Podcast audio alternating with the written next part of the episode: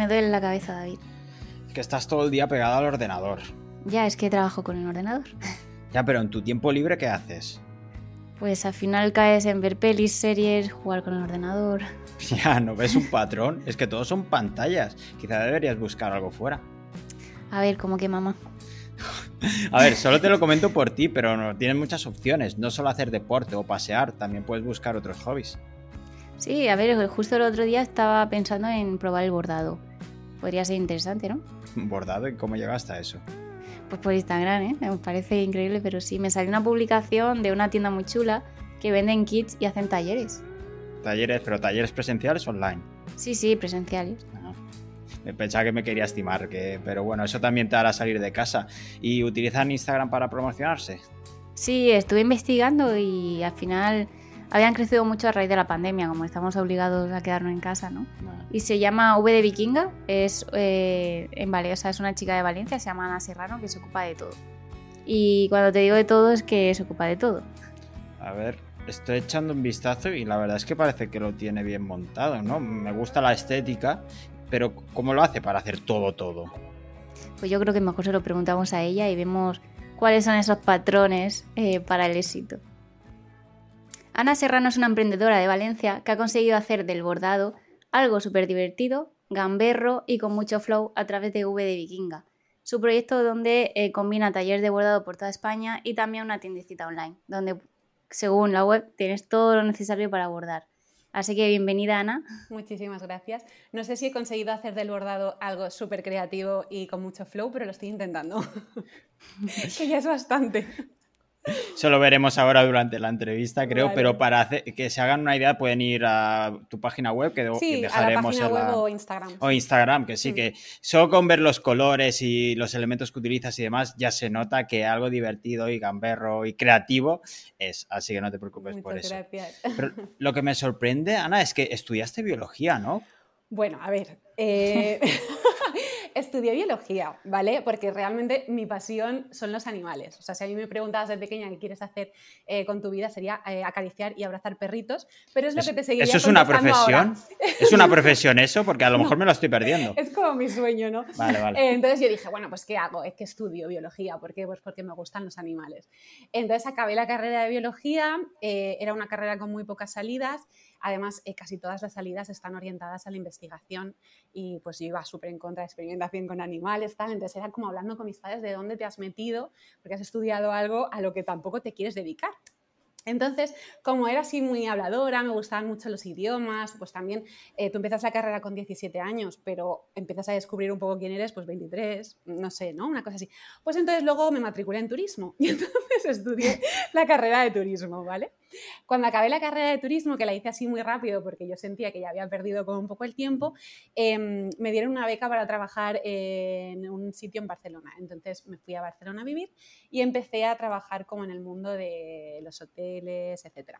Y ahí realmente descubrí que lo que me gustaba era la producción de eventos y marketing. O sea que realmente mi profesión desde hace 10 años es producción de eventos, eh, todo lo que es el mundo creativo y el marketing. Así que Mm. lo de biología, ahí está, porque es un dato, pero quedó un poco ya mucho en el olvido. Bueno, es interesante, ¿no? Saber. mm, Y Las pues suele pasar. Sí, Sí. porque a veces somos muy jóvenes y nos metemos en algo que realmente luego no, no nos mola. Correcto. Y, y realmente tenemos que dedicarnos a aquello que, que nos apasiona. Pero al final, ¿cómo arrancaste re- realmente V de Vikinga? Pues de Vikinga para. No sé, ¿te diste cuenta que querías hacer eso? Eh, yo sí, sí, si me hubieses preguntado si alguna vez he pensado en emprender, muchísimas veces había pensado en emprender, pero siempre pensaba como en, cre- en crear una empresa o en montarme algo un poco relacionado con mi trabajo. Eh, ¿Con abrazar animales? con- Eso lo sigo teniendo en mente, pero con algo un poco más A- realista. a- avísame, por favor, si hay una oferta de trabajo. Vale, vale, vale, vale, te avisaré. Eh, no, más pues fue con el marketing, haberme creado algún tipo de agencia, algo así. Entonces, V de Vikinga nació un poco de la nada. En, en pandemia, como mucha gente, había gente que hacía pan y entonces yo eh, no es que empezase a bordar, porque yo llevaba bordando desde que era una enana, lo hacía con mi abuela, luego lo hacía con mi madre en los veranos. Entonces era como un hobby que yo tenía en casa, pero que nunca me había dado por compartir más que con la gente pues, eh, cercana a mí. Entonces empecé a compartir pues lo que hacía, pues como todos compartíamos nuestras cosas, eh, lo empecé a compartir en mi cuenta personal de Instagram. Entonces eh, hubo como un poco de tirón, la gente empezó a preguntar si vendía eso que estaba haciendo y de, eso, o sea, de mi cuenta personal de Instagram, compartir eh, cosas que yo bordaba para mi casa, al final hemos acabado en que tengo una empresa. Había una, necesidad. No, Fue, no fue nada premeditado, ¿sabes? Si me hubieses preguntado, ¿alguna vez has pensado en emprender? Sí, pero nunca hubiese pensado en esto. Mm. Ah, bueno, está guay. Hubo necesidad de hilo porque hubo crisis de harina, pero de hilo no. De hilo tenía, mucho. No, no sé que empezaras a bordar con papel del váter. No sé. No, hilo todavía tenía porque ya os digo, era como un hobby. Entonces al final hice eh, de mi hobby, mm, dije, bueno, pues parece que esto gusta. Como también estaba un poco relacionado, o sea, me gustaba el marketing, sé un poquito de diseño y tal, pues digo, empezó muy poco a poco. Empezó estando así sentada, como estoy hablando con vosotros, eh, estaba yo teletrabajando eh, y se me fue un poco así, Ay, voy a crear un logo, voy a abrirme una cuenta de Instagram. Es que fue, fue muy tonto y a veces también me gusta contarlo porque muchas veces cuando pensamos en emprender es como, y tengo que pensar qué empresa, y tengo que pensar cuántos gastos tengo y cuántos ingresos, y tengo que hacerme una web que esté súper bien, y, y, empiezas a pensar en un montón de cosas y lo primero que hay que hacer es testear si eso gusta, si no gusta, o a veces los negocios que también funcionan nacen de una manera tonta. Tampoco tiene que ser una super empresa con la que, pues no sé, lo vas a petar de buenas a primeras. Sin duda se nota un poco tu background de marketing, porque ya estás hablando de testear el producto, ¿no? Ese primer producto mínimo viable, ya sabes un poco, testeas el, mercado a ver si hay demanda y luego ya podemos plantearnos crecer. No comprar eh, 200.000 hilos y tejidos y demás. sí, sí, o no, o hacerte, la, la, gente, me pasa mucho cuando doy charlas que tiene obsesión con una web obsesión con tener una web, mm. vamos, la mejor del web del mundo. Y claro, tú puedes tener la mejor web del mundo, la que le has dedicado un año, y la abres cuando ya está perfecta, vamos, o sea, no le falta ni un punto. Y es que nadie te va a hacer ningún pedido porque nadie lo conoce. O sea, hay muchos pasos antes eh, para, ver si algo funciona o no, muchas cosas antes de, tener otras, desde mi punto de vista. Otra cosa es que tengas, eh, sí que tengas una buena financiación o muchísimas cosas que en mi caso yo tampoco tenía y entonces digas, no, es que puedo empezar desde cero y además de 10. No fue mi caso. Y en tu caso, ahora que hablas de web, ¿Cómo, ¿Cuándo creaste la tuya? ¿La hiciste tú? ¿Contrataste a una persona? Pues eh, realmente mi web al principio no era así tampoco. Eh, yo al principio vendía eh, como por Instagram, como os he dicho, y luego, eh, cuando ya sí que vi la necesidad de como tener algo online, porque a la gente muchas veces le costaba preguntar el precio, o simplemente algo pues para estar un poco ahí, que la gente pudiese bichearlo, yo me abrí un Bizcartel, que Bizcartel, pues si no lo conocéis, es como una especie de plataforma que hasta 10 productos creo que es gratuita, ahora no sé cómo están los planes, y luego creo que como 8 euros al mes. Y es como una plantilla muy sencillita, de hecho hay muchísimas marcas potentes que siguen trabajando con Bizcartel, y es muy fácil porque ya tienes además todo lo que es la plataforma de pagos creada, o sea, es muy, muy, muy sencillito. Entonces yo empecé ahí. Luego ya cuando me di cuenta que a lo mejor había pasado un año, eh, quería empezar a hacer talleres, me empezaron a llamar también de empresas privadas, me di cuenta que la imagen en general tenía que, dar un cambio. Entonces yo tengo una amiga eh, y la, hicimos juntas. Pero ahí ya sí que invertimos pasta. Em, antes simplemente eran pues 8 euros. Al principio era nada, porque creo, ya, ya os digo, creo que hasta 10 euros, eh, hasta 10 productos creo que es gratuito y luego pagaba 8 euros al mes. ¿Sigues teniendo la web en esa plataforma o la habéis pasado? No, esa web, esa, esa, esa web luego se cerró porque al final tú dejas de pagar y entonces no lo mantienes. Y entonces ya en este caso creé un WooCommerce. Vale. ¿Te gusta más eh, WooCommerce? Es que Bizcarter es, es muy. Es eso, es para empezar. ¿Sabes? No, no, no. Si quieres algo potente a nivel diseño, eh, eh, esa plataforma no te da mucho, es más como una plantillita que tú editas y poquito claro. Como para testear, pues está muy bien. Claro, claro. Yo estuve como un año, de hecho, yo creo que con Bizcarter, más o menos.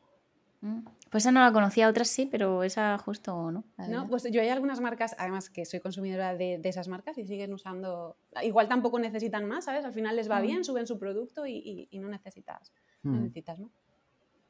Y me hago una pregunta porque creo que todos nos hemos dado cuenta de lo que, que lo vintage está como de moda, ¿no?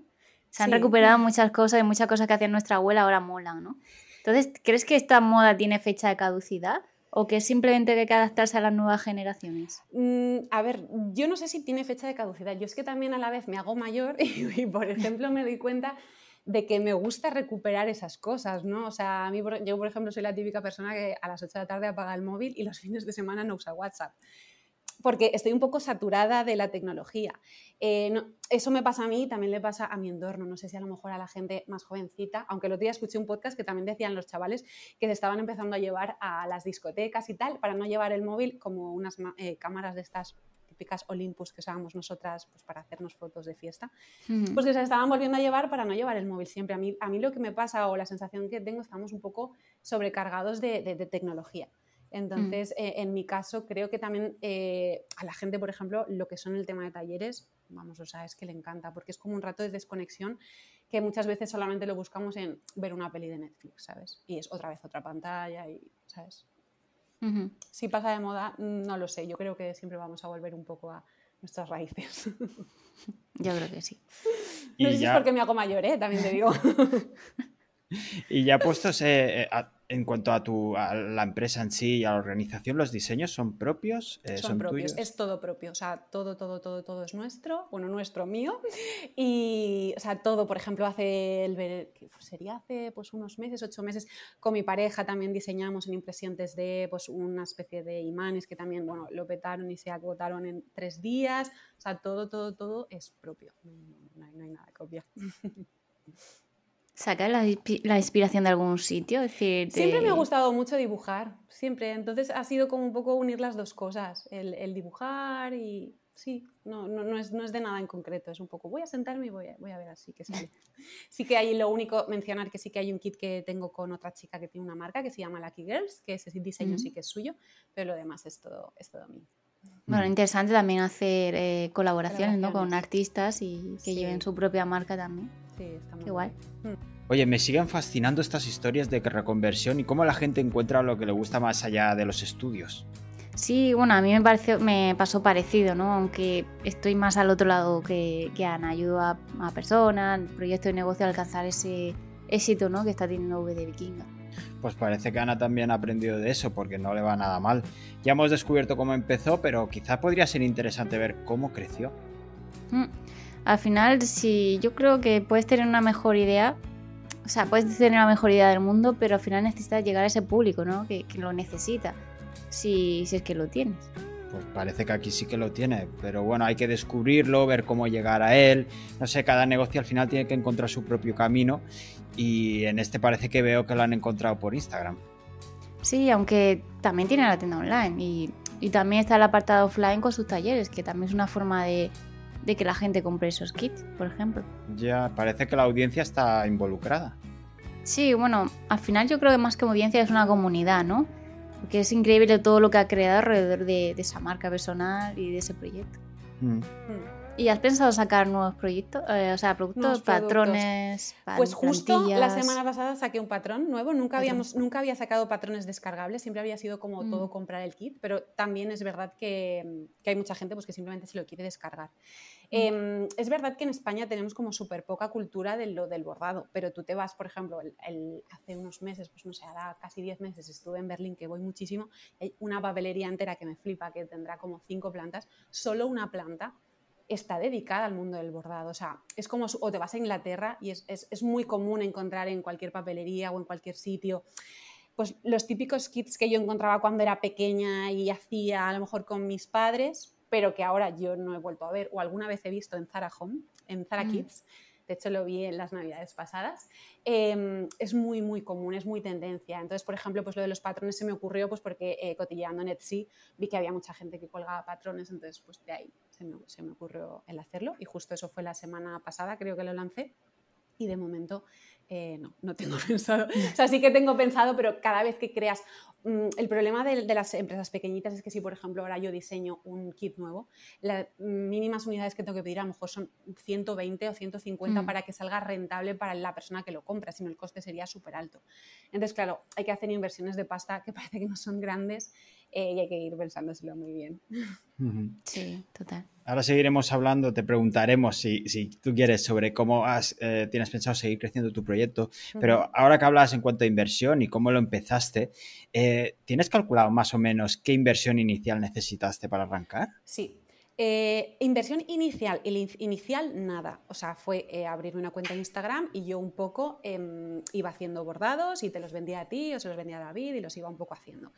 Em, todo, lo que pasa es que todo eso que hacía yo me iba guardando ese dinero, porque claro, mm, yo creo que me independicé con 22 años, en Millennial, creo que no tengo cero euros de ahorros, no tenía nada. Entonces, eh, sí que es verdad que cuando ya más o menos llevaba un año de proyecto, que fue cuando os conté que eh, os estaba contando que hice la nueva web, hice un rediseño de logo, es cuando empecé a pensar en sacar los kits, porque los kits realmente se empezaron a pensar un marzo y yo al final producidos estuvieron en septiembre, o sea, pasaron muchos meses. Ahí pues creo que fueron unos 6.000 euros en total, tampoco fue muchísimo.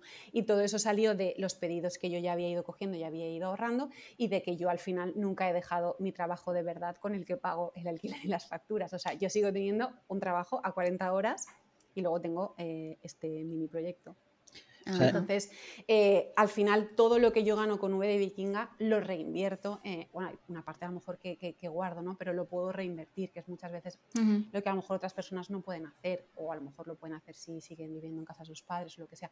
Pero yo, en mi caso, que ya estaba independizada desde hace un montón, yo sigo manteniendo mi trabajo y todo, todo, todo, todo lo que gano es lo que voy guardando en otro sitio y va un poco reinvertido al negocio en sí. Entonces no tuviste inversión ni siquiera de Family, Friends and Fools, no engañaste a nadie. No engañé a nadie. no engañé a nadie, fue todo lo que lo poquito que había podido ahorrar por ahí y ya está, o sea, nada más. Y haces, ya que sabes de marketing, te mueves más o menos en ese mundo, utilizas tus conocimientos para hacer promociones de tu producto o tus servicios? Sí, bueno, a ver, las dos cosas. Por ejemplo, todo el tema de los talleres, supongo que me lancé a hacerlo porque mi trabajo diario es producir eventos. Entonces, a lo mm. mejor a una persona normal se le hubiese hecho un mundo buscar un catering, buscar un patrocinador, eh, buscar un espacio. Eh, ahora tenemos hasta DJ, quiero decir. Y para mí, para mí fue como un poco mi día a día, pero en, a petit comité, ¿no? En decir, bueno, si lo hago para un congreso de 10.000 personas, no lo puedo hacer para, ¿sabes?, 16 personas. De hecho, yo en los talleres siempre lo cuento que también testé el, el si eso tenía sentido y yo di talleres gratis. O sea, yo cogí un sitio en una plaza pública que me la cedieron y yo invité a mis amigos. Y entonces la gente me empezó a preguntar, fue una manera también de generar contenido para que la gente lo viese, porque muchas veces las personas es, vale, es que quiero hacer un taller como tú y ponen 65 euros en un sitio que no les cuesta dinero. Ellos no son autónomos, por tanto tampoco están declarándolo. Y pretenden que se les llene y dicen, ay, es que no me funciona. Ya es que tienes que ir detrás del 1, el 2, ¿no? Y luego todo lo que, todo lo de marketing, etcétera, que sé, claro, me sirve muchísimo para poder hacer campañas o, no sé, simplemente para eh, tener conocimientos de montar una web, o sea, cualquier cosa me ha servido, me ha servido mucho. Cuando quedas con tus amigos y tu familia, ¿también contratas a un DJ? Bueno, os puedo contar un secreto, a veces el DJ es mi marido, entonces... Ah. no siempre, ¿eh? Y cuando es él, le pago, entonces... Oye. Pero aquí valemos todos pato. ¿Y qué te ha funcionado mejor? Es decir, dentro de esas campañas, a ver, eh, lo que más le gusta a la gente sí que es verdad que son los talleres, ¿vale? O sea, mm. los talleres a lo mejor es que se llenan enseguida, a la gente le gusta muchísimo, hay mucha gente que repite. Lo que pasa es que para mí es lo que más me desgasta, porque por ejemplo, el, el claro, yo trabajo de lunes a viernes, ahora por ejemplo el sábado por la mañana nos vamos a Barcelona, doy un taller mm. el domingo en Barcelona, me vuelvo, el lunes vuelvo a trabajar. Entonces, claro, también es desgaste de horas de coche, también es mucha satisfacción personal porque a mí me gustan mucho las personas, entonces es donde realmente tengo un contacto con alguien. Pero todo el tema de los kits o cualquier tipo de producto que saco, aparte de porque me gusta, es porque es lo que a mí me libera un poco de que funcione sin tener que estar yo presente todo el rato, ¿sabes? Y, poder un poco espaciar pues, todo el tema de clases, eh, etc. Sí, es totalmente necesario, eso mm. diversifica un poquito. Y mm, que aquí una pregunta que siempre hago, ¿no? Porque tanto David y yo como nos dedicamos un poquito al SEO, bueno, un poquito. Yo no tengo ni idea ¿eh? de SEO. ¿Haces algo de SEO en la web? No, no hago nada. O sea, realmente sí que he hecho alguna vez alguna campaña con Google Ads. También es verdad que em, yo no controlo casi Google Ads. Yo soy buena eh, haciendo em, campañas de marketing, pero en Instagram. Y lo del SEO nada, o sea, no tengo ni idea. Yo he puesto las palabras bordado talleres y ya está, no tengo ni idea, ¿eh? no. sé si está bien o está mal hecho, pero yo no, no tengo ni idea de SEO. Bueno, es un comienzo, poner esas palabras es un comienzo. Sí, por eso te digo, o sea, no tengo ni idea, sé que, no sé, sí que hubo una temporada que la gente me llamaba mucho, pero creo que no entendía muy bien qué hacía porque a lo mejor se piensan que soy más como una empresa de bordados a máquina. Entonces supongo que a lo mejor también por las reseñas que la gente me deja, las palabras que van por ahí metidas, eh, la gente pone bordados Valencia, igual puede que le salga yo, pero no, no está trabajado, no por mi parte, tampoco me ha dado mucho la vida. Y a la hora de atraer clientes, ya sea para tus talleres o vender productos, no sé si sabes cuáles son los canales que te proporcionan más clientes en, el apartado online. Yo, yo los, clientes que de donde más me llegan es Instagram. De hecho, muchas veces, eh, por ejemplo, yo también tengo TikTok y TikTok hay vídeos míos que se han hecho súper virales y realmente luego es gente que te empieza, de ahí me llegan cuatro, de esos 40.000 visitas, me llegan cuatro que son Instagram y son los que compran a lo mejor ese taller o, ese producto, pero yo diría que es Instagram. Hmm. ¿Y actualmente qué peso tiene la página web? ¿Cómo qué peso?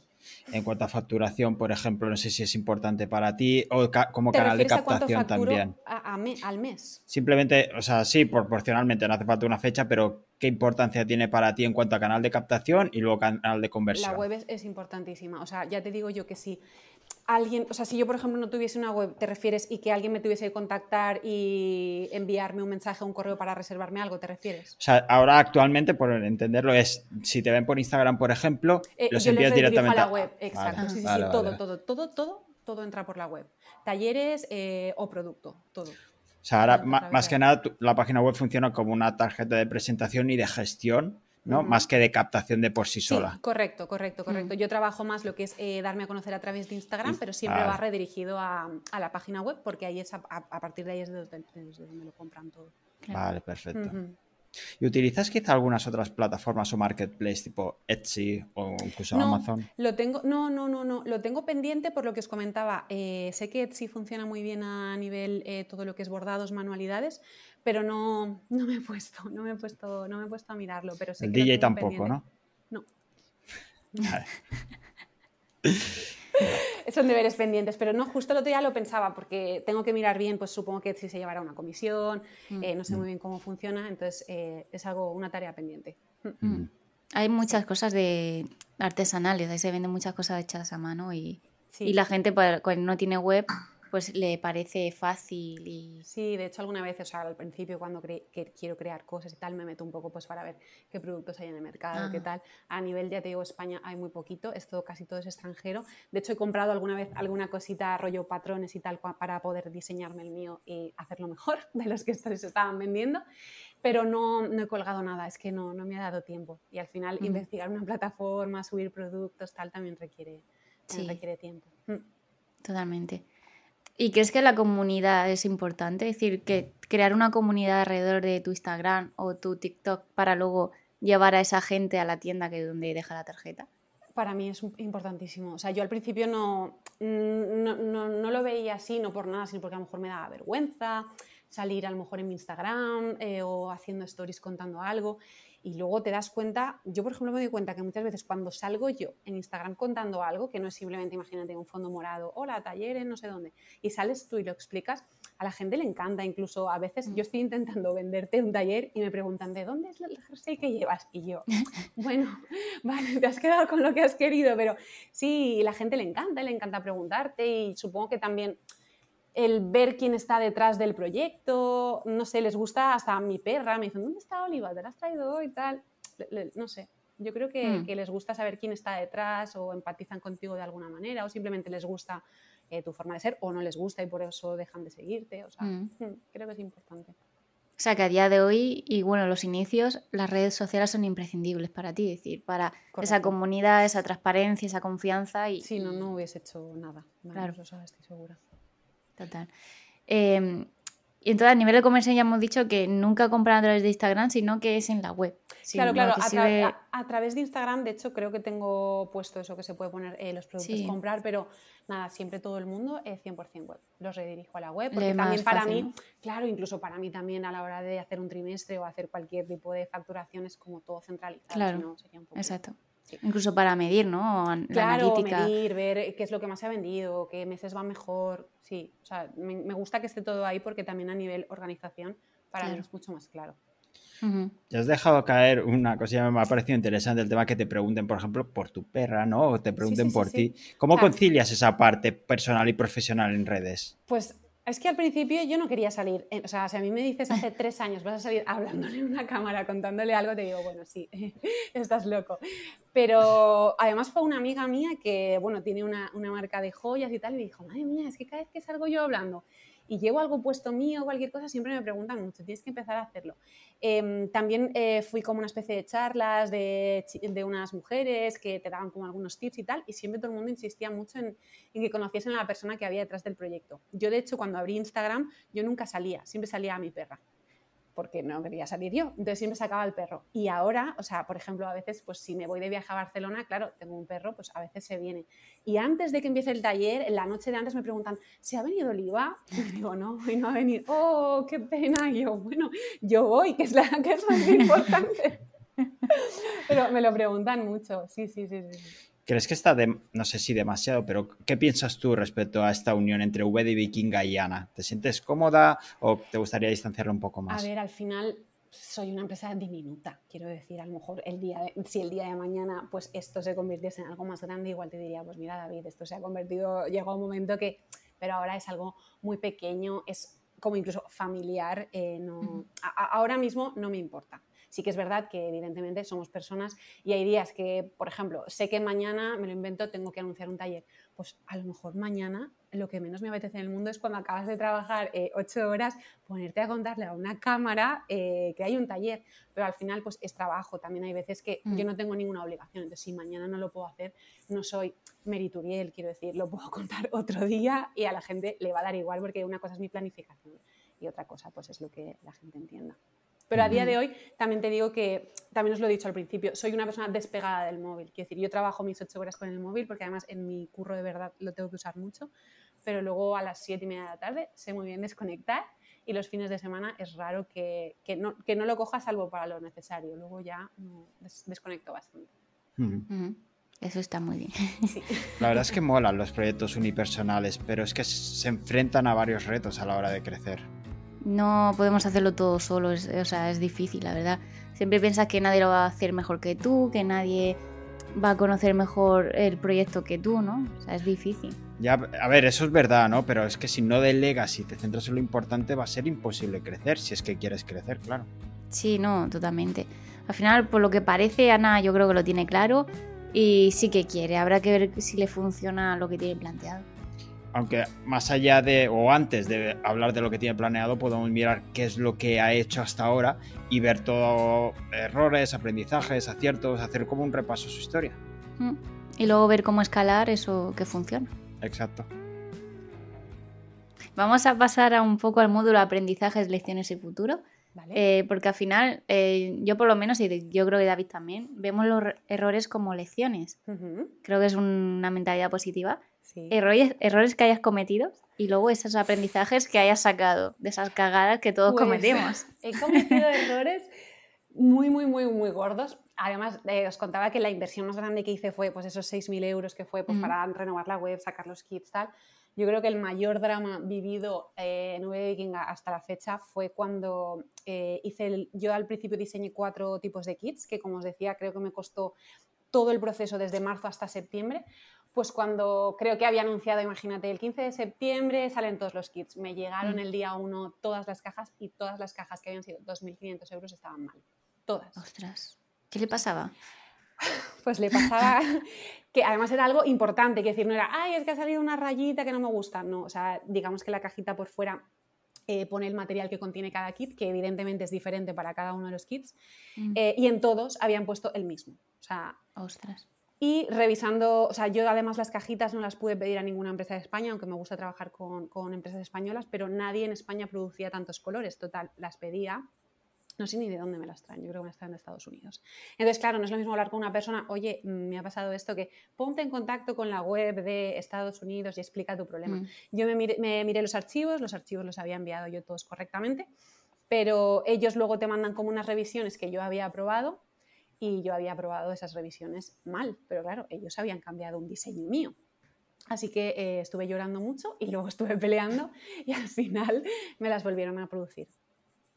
Mm. Así que eso, o sea, lo pasé mal, lo pasé muy mal. O sea, es que, claro, mm, me surge otra duda y es como cuando tienes en mente de crear esos kits, ¿cómo investigas de, oye, quién me fabricará la caja con ese diseño? ¿Quién me fabricará la aguja o el pues material que se utilice? Eso ¿Cómo buscas todo eso? Lo que más me costó fue la caja. Eh, luego todo lo que lleva adentro, eh, yo llevaba mucho tiempo trabajando con un proveedor de lo que son bastidores y material de costura, por tanto eso eh, me fue fácil porque eran hilos de colores y bastidores.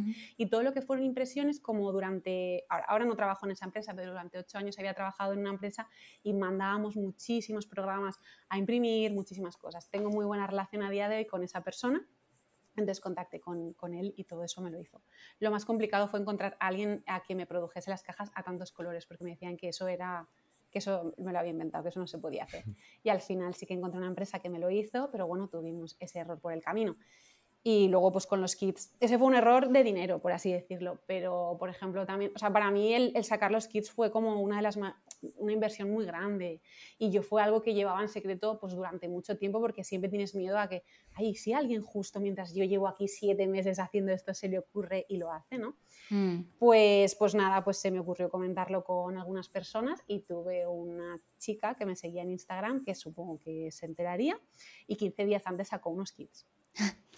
no tenían nada que ver, era una caja de cartón con cuatro cosas metidas, por lo tanto me quedé tranquila. Pero claro, también fue como un poco, jolín, pues... Qué casualidad. Sí. Pero bueno, al final siempre va a haber gente pues, que te copie o cosas así. Eso lo tengo un poco ya Eso es que lo estás haciendo bien, ¿no? Sí, eso dicen, pero eso no te, eso no te quita el drama interior.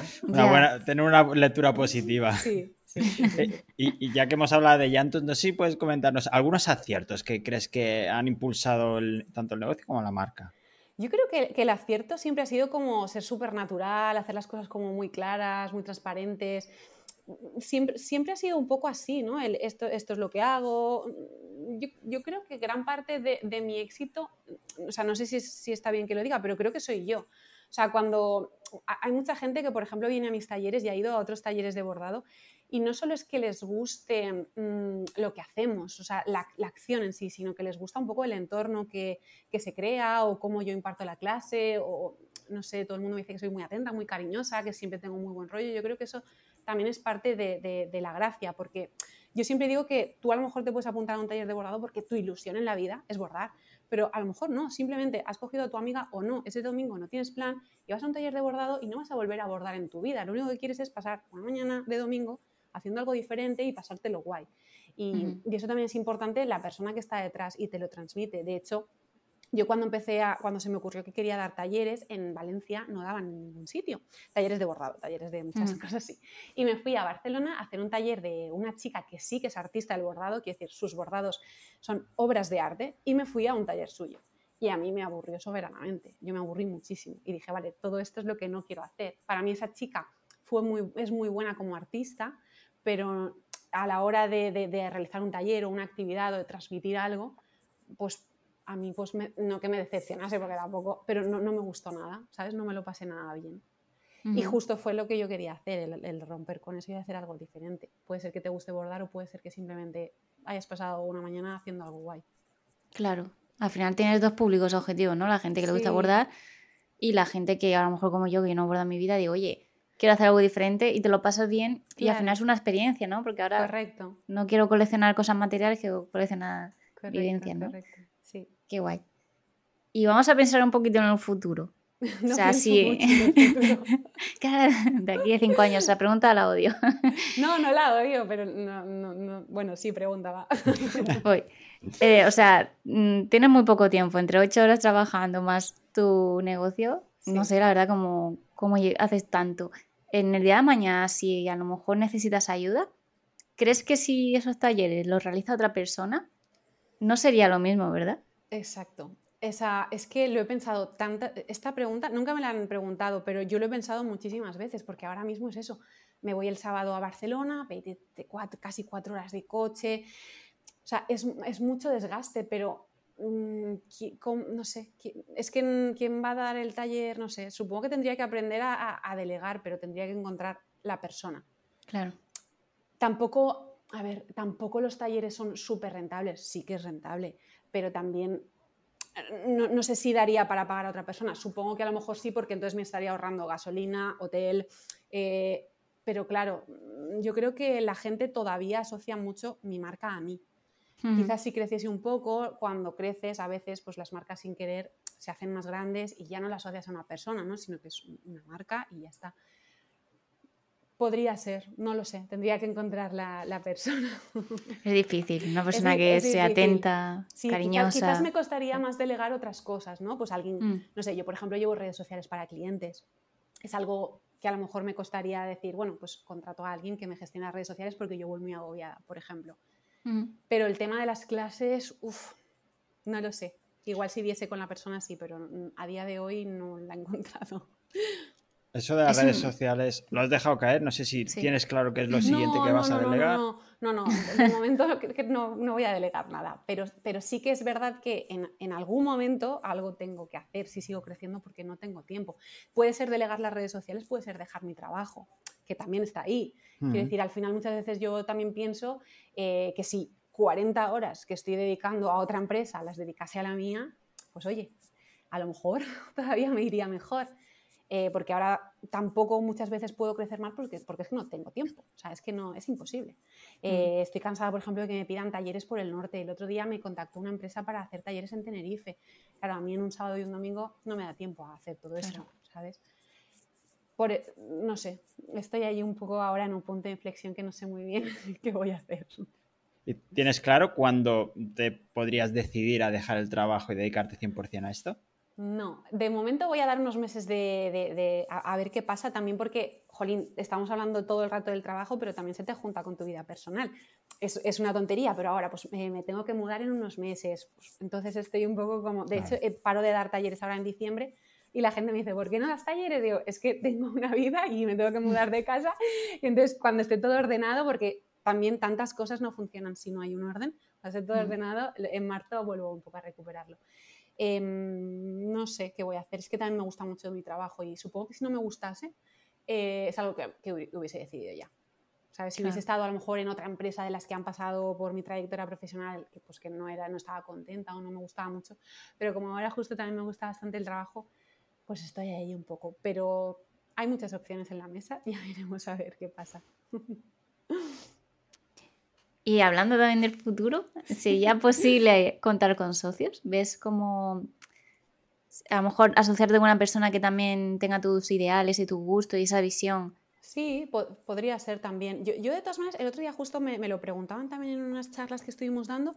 Yo si pudiese, lo primero que haría antes de tener socios y tal, como montar un buen equipo de trabajo, ¿sabes? O sea, como poder subcontratar a alguien, a lo mejor no a jornada completa, evidentemente, pero subcontratar a alguien que se encargase pues, de todo el diseño, a lo mejor redes sociales, pero claro, todo eso si ya yo dedicase mi tiempo completo a esto y yo poder decir, vale, pues yo me dedico a organizar otras cosas, tengo una persona en quien delegar esto y en quien delegar lo otro. De todas maneras, también V de Vikinga tiene muy poco tiempo, creo que ahora, ahora en febrero hace tres años, pero no tres años de la empresa, sino tres años desde que yo subí un logo chungo a una cuenta de Instagram sin seguidores. O sea, entonces, em, mm, eso, tiene, poco tiempo y no, no, sé, me he encontrado en estos tres años con muchísima gente súper interesante, de hecho he hecho muchísimas amistades, entonces tampoco descarto, no descarto ninguna opción porque si me preguntas hace tres años, que no sé, creo que dentro, que creo que es la semana que viene la otra, voy a estar impartiendo unos talleres con Kiavi, hace poco me, me contactaron para la Mercedes Fashion Week, o sea,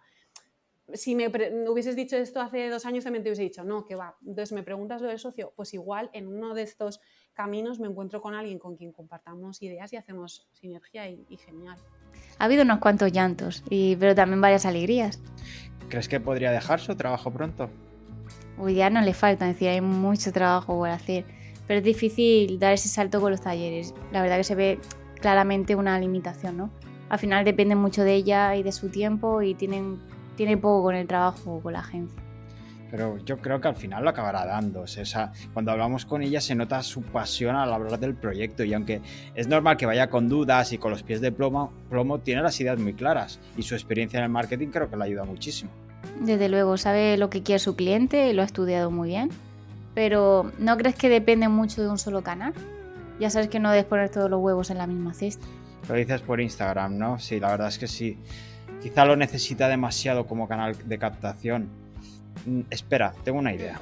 Pues Ana, en todos nuestros, a todos nuestros entrevistados nos gusta ponerle las cosas un poco difíciles con un reto y creemos que para ti mm, esta sería una buena pregunta.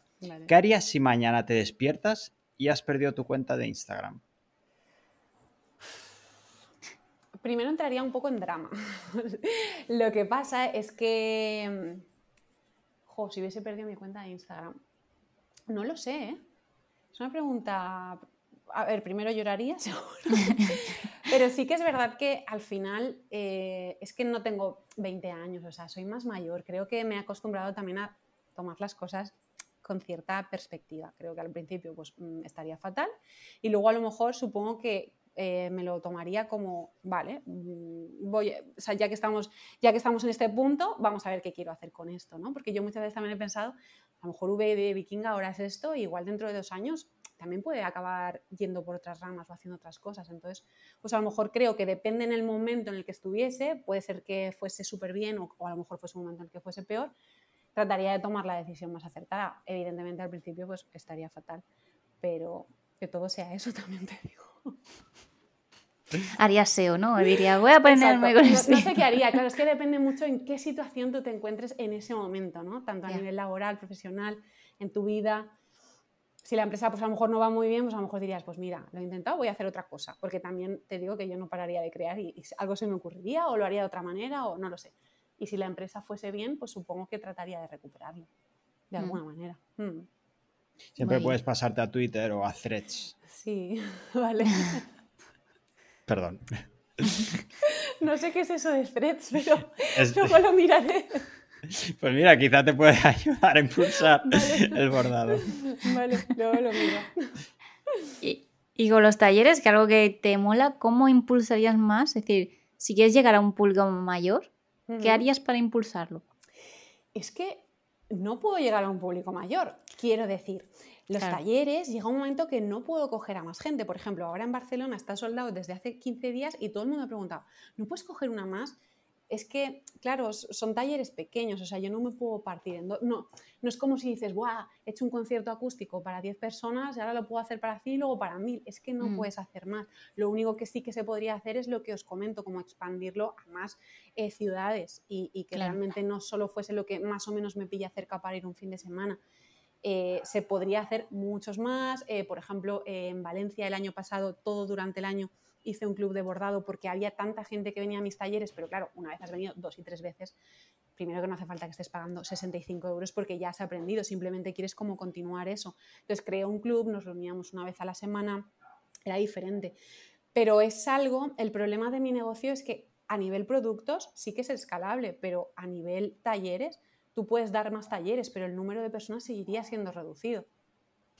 Aunque me ayudase otra persona, tampoco sé si, no sé si prefiero dar un taller para 50 personas con dos profesoras o prefiero dar dos talleres. Creo que prefiero dar dos talleres porque es más íntimo. Y al final es una clase, es como si tú vas a clases de inglés o clases de cualquier otra cosa, ¿sabes? ¿Cuánta gente puede ir a un taller? Es decir, ¿cuál es el cupo? Lo máximo depende del tipo de taller. Por ejemplo, el sábado pasado hice uno de bordado de camisetas que es más fácil, pues ahí fueron 25 personas, que es lo máximo. Si es un taller más largo de estos que os comento, que son pues cuatro horas, luego comemos, lo patrocina una cerveza, tal, mm. eh, eso es máximo 16, 17 personas. Mm. Ahora, y porque lo tengo muy, muy, muy trillado. Al principio más de 10 personas no cogía al final también tienes que aprender eh, cómo dar la clase de una manera más eficiente, que la gente te entienda mejor. Ahora ya lo tengo mucho mejor aprendido y creo que he mejorado bastante en dar la clase y por eso llego a coger 16, 17. Cuando voy fuera, pues eso, 17, 18, porque claro, cuando te vas fuera tienes muchísimos más gastos. Entonces también tienes que amortizarlo. A lo mejor hasta a Barcelona no vuelvo hasta abril, entonces tengo que amortizar ese viaje. A veces hacemos dos turnos también, pues mañana y tarde, y así por lo menos pues lo amortizo. Pero claro, es que no puedo crecer mucho más. Puedo crecer a nivel, eh, voy a moverme por más ciudades, pero seguirían siendo grupos reducidos. Entonces aquí me hago dos preguntas. ¿Qué crees que deberías potenciar? ¿Hacer que el bordado llegue a más gentes?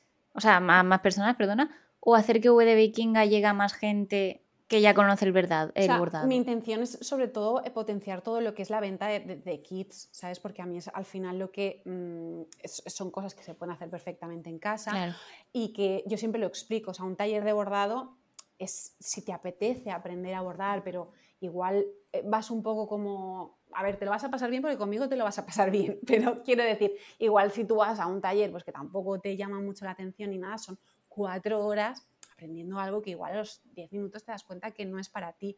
Entonces, un kit es como algo mucho más llevadero, es como si te compras un kit fácil de hacer cualquier cosa, cualquier hmm. manualidad o un puzzle sencillo, no te metes en un puzzle de 3.000 eh, piezas. Entonces, a mí me gustaría mucho más potenciar todo lo que son productos. Eh, ahora mismo los tienen en algunas tiendas de Valencia, por ejemplo, pero tampoco me ha dado tiempo para, jolín, pues todos esos productos que también los tengan en otras tiendas, más a nivel España. Ah. Claro. Eh, eso es lo que pienso que a la larga también me puede dar también mayor facturación, pero necesito tiempo para pues, contactar con X tienda, eh, hablar de márgenes de beneficios, eh, hacer envíos, todo eso. Los, los, talleres son muy poco escalables, que me gustaría seguir haciéndolos hmm. y de hecho hace, mm, creo que en marzo tengo uno en, una en Jerez en Jerez de la Frontera, que está como súper lejos de aquí, no sé cuántas horas son. Eh, me han invitado unos chicos, pero claro, para mí es inviable irme tan lejos, a no ser que, porque me tengo que días de trabajo. Claro. Lo, ideal es que funcionase más, más lo que es la venta de producto, para que también em, yo tuviese mayor facturación y, menos, y emplease menos tiempo. Al final es un producto que yo monto y luego se manda a una casa y ya está. Si tuvieras recursos infinitos, entre comillas, tiempo, dinero, ¿cómo potenciarías la venta de los kits? Eh, ¿Dirías, hablarías con, tiendas? ¿Te pondrías a hacer un canal de YouTube? ¿Potenciarías el SEO contratando Es que si tuviese dinero infinito, es lo que te he dicho, tendría un buen equipo que trabajase muchísimo más las redes sociales, que tuviese tiempo, a lo mejor yo me dedicase más a diseñar y ellas se dedicasen pues a eh, una persona a hacer campañas de marketing, otra persona a llevar redes sociales, otra persona a contactar más con tiendas si tuviese dinero infinito, claro, sería mucho más fácil. Con, si inyectas pasta a algo, pues es más fácil que, también la, más gente lo conozca. Vale. Mm. Pues Ana, creo que nos has dado un buen repaso de tu historia, de la historia de Ana de, de de Vikinga, perdón. o Ana, de Vikinga. Ana de Vikinga, exacto. Bueno, has dicho que la marca y tú sois uno, ¿no? Así sí, que sí, sí. lo he fusionado directamente. ¿Y dónde nos gustaría simplemente, dónde te pueden encontrar? No sé si quieres comentarnos ese Instagram, esa web. Sí, pues nada, la web es muy fácil porque es eh, www.vdevikinga.com y el Instagram sí que es un poquito diferente porque es UVE de Vikinga, o sea, no es una V, es UVE de Vikinga y también me pueden encontrar por ahí. Perfecto, muchas gracias. Dejaremos enlazado estas, eh, tanto la red social, tanto Instagram como la web en las notas del programa. Genial. Pues nada, chicos, muchas gracias. Muchas gracias a ti. La verdad que nos ha encantado y ha sido súper amable y transparente. Que al final también queremos que, que los invitados estén cómodos y, y oye, que nos cuente cosas que son súper interesantes. Que nadie tiene un, taller de bordado o es algo súper no es pues así. Ahora tenéis que apuntaros a uno. me está entrando ganas, la verdad. Y mira que yo soy muy torpe. No pasa nada, yo, yo tengo mucha paciencia. No sea una actividad de riesgo porque con esas agujas no sé yo.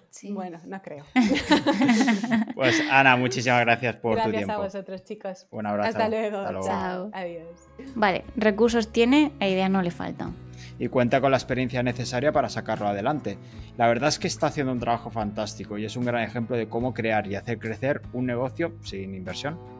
Sí, de momento a mí me ha convencido. ¿Para montar un negocio? No, para apuntarme un taller. Ah, ¿vas a empezar a abordar? Bueno, esto te lo diré en dos semanas. Nos vemos el próximo martes en YouTube, eh, Spotify, Apple Podcast y en la web a vista de clic, que ya podéis entrar y veis todos los capítulos que vamos subiendo. Nos vemos y escuchamos donde quieras y cuando quieras. Un abrazo. Chao.